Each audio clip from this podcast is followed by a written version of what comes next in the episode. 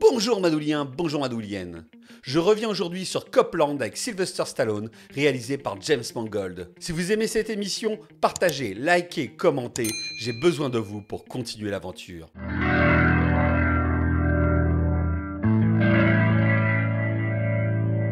J'ai une confidence à vous faire. J'aime Stallone. On l'a trop souvent réduit à un rôle de musculeux, alors qu'il a une personnalité intéressante. Le mec, il est fan d'Edgar Allan Poe, il est fan de Dario Argento, et c'est surtout quelqu'un qui s'est extrait de la misère grâce à un rôle qu'il s'est créé. Rocky. Un rôle de self-made man qui se confond avec la personnalité d'un acteur, également monteur, réalisateur et scénariste, qui ne fera confiance qu'à lui-même pour mener à bien ses projets cinématographiques.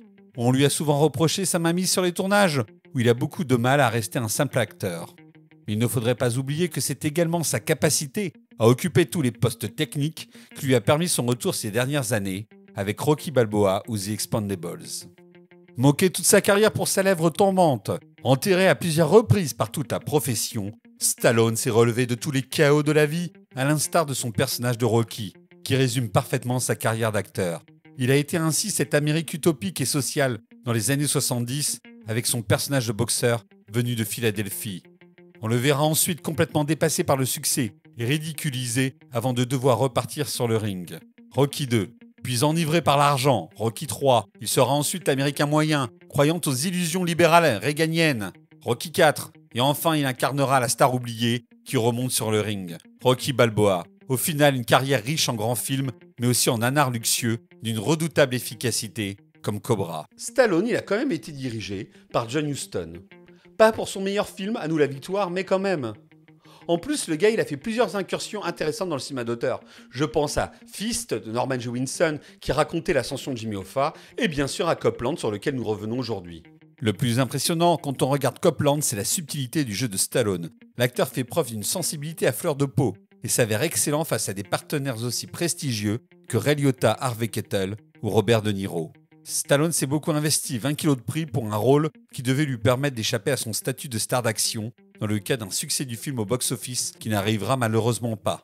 Le choix de Stallone pour jouer le rôle principal, c'est une super idée de James Mangold. En effet, le réalisateur veut se servir de l'admiration de Stallone pour des comédiens comme Harvey Kettel ou Robert De Niro pour nourrir le personnage principal, le shérif, qui regarde avec envie les flics de New York partir le matin alors que lui, il est bloqué dans le New Jersey à cause de sa surdité. Comme l'a confirmé par la suite sa filmographie, qui compte un remake de 3h10 pour Yuma, la plupart des films de James Mangold sont très inspirés par le western.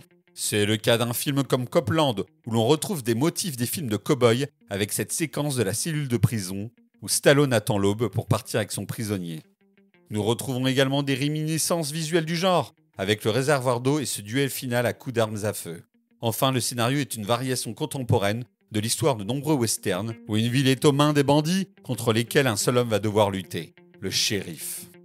A noter enfin que Stallone porte le nom de F. dans le film, qui est le patronyme de l'acteur principal du western 3h10 pour Yuma de 1957. Le choix de réutiliser les codes du western, c'est plutôt malin.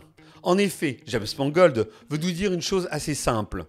Les États-Unis n'ont pas évolué depuis la ruée vers l'or. C'est toujours la loi du plus fort qui s'impose sur la société. La mise en scène de Copland est très solide et n'abuse pas des effets de style. Une réalisation classique dans la lignée d'un Hawks, avec une gestion des cadres parfaite et une lisibilité des scènes d'action admirable. Excellent directeur d'acteurs, James Mangold se concentre avant tout sur les drames rencontrés par chacun des personnages. Le visuel du film est au service d'un scénario très bien écrit. Chaque action est importante et enrichit un récit où chaque personnage est très bien caractérisé.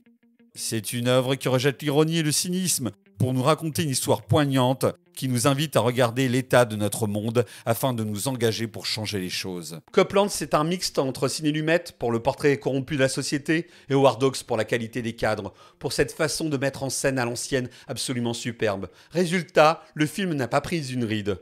Un long métrage que je vous recommande chaudement.